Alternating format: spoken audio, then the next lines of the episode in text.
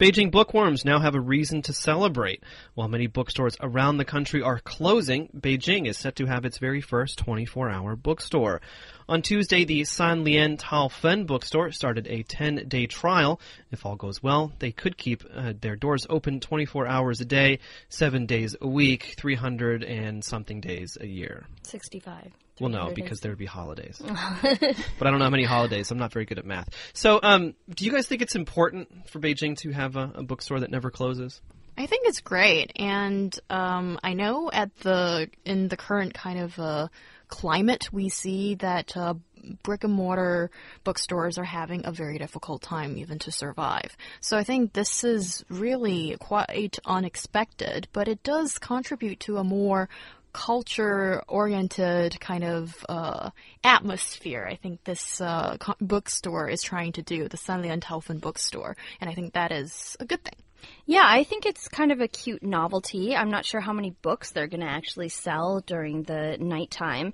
Um, and I think it's uh, very surprising to read a piece of news like this when in, you know, all over the country, bookstores are closing. In America, one of the major book, uh, book chains, uh, borders yeah, closed down. Yeah. And so to have a bookstore decide that it wants to open 24 7, wow, I think that that's really shocking, and good luck to them. Yes, yeah. and it is employing 15, 14 new staff members for the night shift. So I think the cost for operation is definitely going to go up. Yeah, and actually, we have um, a clip of uh, Fan Xian, the manager of the bookstore, talking about uh, how expensive it is to uh, have it open 24 hours.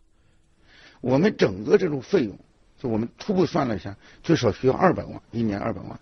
但是这一百万你是出在人力人力成本上。 其他呢，就是这个水呀、电呀，或者其他方面的这个这开支。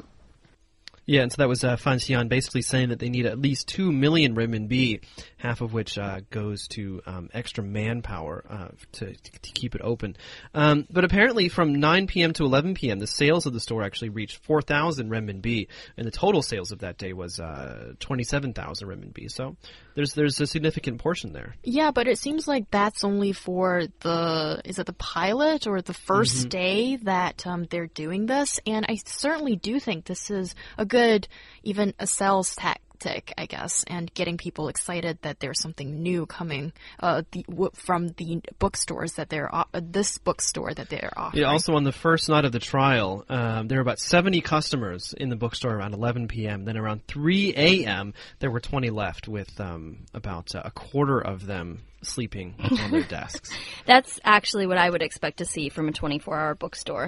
Look at other 24 hour operations anywhere around the world. You're going to have like college students studying for exams and, you know, people sleeping Homeless on people. the, yeah, homeless people sleeping on the desks. I mean, look at, uh, McDonald's around Beijing. If you go in there at three or four o'clock in the morning, you're not even going to see the college students. It's just going to be people sleeping on the on the tables. Pretty much. Well, this is um, part of the scene, but what uh, was quite telling was uh, actually when I went when I visited Taiwan, where uh, you know Xiaohua is at now as well on her holiday. Um, the they have a very famous bookstore book chain called Eslite or Chengpin, and what a scene you see there after midnight. It's actually pretty busy, and it's got a lot of people there reading and drinking coffee. You keep you keep doing my job for me. You're setting up these setting up these clips because we actually have uh, Oh, Xiao do Hua who uh, sent us in uh, a voice message on WeChat about her experience at the uh, 24-hour bookstore that you were talking about. I think the 24-hour bookstore is actually a genius idea because think about it, all the department stores around the bookstore are closed during the night. Only this one is open. So for all the book lovers, those who want a place to stay at night can go there and read and possibly buy some books. As to whether it is expensive to maintain such a bookstore, at least 10 years after uh, Chengpin was opened, they were not money making. In fact, they were operating at a loss.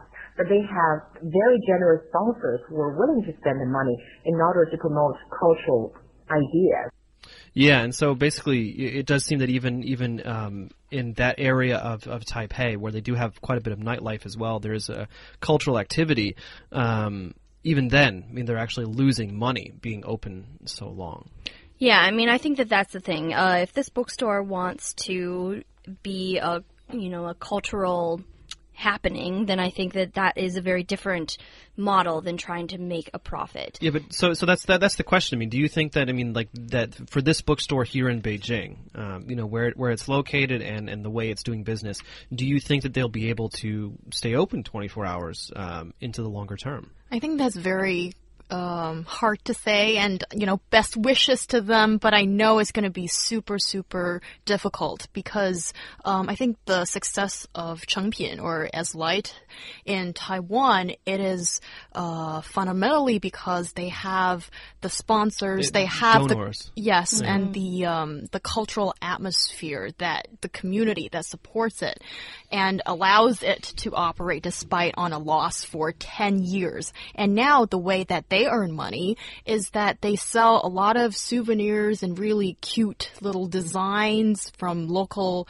uh, d- designers. You know, those things are being sell sold in the bookstore, and it's actually the revenue coming from things other than books that is keeping it running, basically. Yeah, it, I mean it's a landmark in in uh, Taiwan, and also they sell coffee, they sell you know um, souvenirs, they sell things that are not books, and I think that that's not the business model that we see at the Beijing uh, Sanlian Taofen bookstore. They just want to sell books, and, And I think actually- that that's a big difference. Yes, and actually they have a cafe there, but I just don't think a cafe is going to be profitable enough to keep the place running, basically. Well, I mean, in, in I mean, yeah, I mean, there is more of a coffee culture here here in Beijing, but I think a lot of a lot of younger people, um, if they're looking for a, for a coffee shop to hang out in, they're going to go to Wudao Ying or, or Nanluoguxiang or, or that area. They're not necessarily going to go to um, Dongcheng, um, somewhere there, to uh, to enjoy a cup of coffee because for them, going to the coffee shop, it's more of like a an atmospheric experience, right? Where this bookstore might not be able to offer that. But actually, this bookstore is rather special because the uh, Dongcheng Sanlian Taofen bookstore is very well known for um, some cultural gatherings or even some uh, lectures, talks that's been given by um, authors, and I think it's got some pretty strong cultural roots. And I would encourage people to go visit it more often. Um, yeah, and and I think that it does have an advantage because the, a lot of these coffee shops that you would go to in Ying Hutong or those other places are not open 24 hours. And they're not. Yeah, that's true. And they're expensive. And so, so that, I mean, I guess in terms of the coffee shop for this bookstore, it really just depends on, on the price um, and how good the coffee is. Because people are becoming more discerning, I think, in Beijing.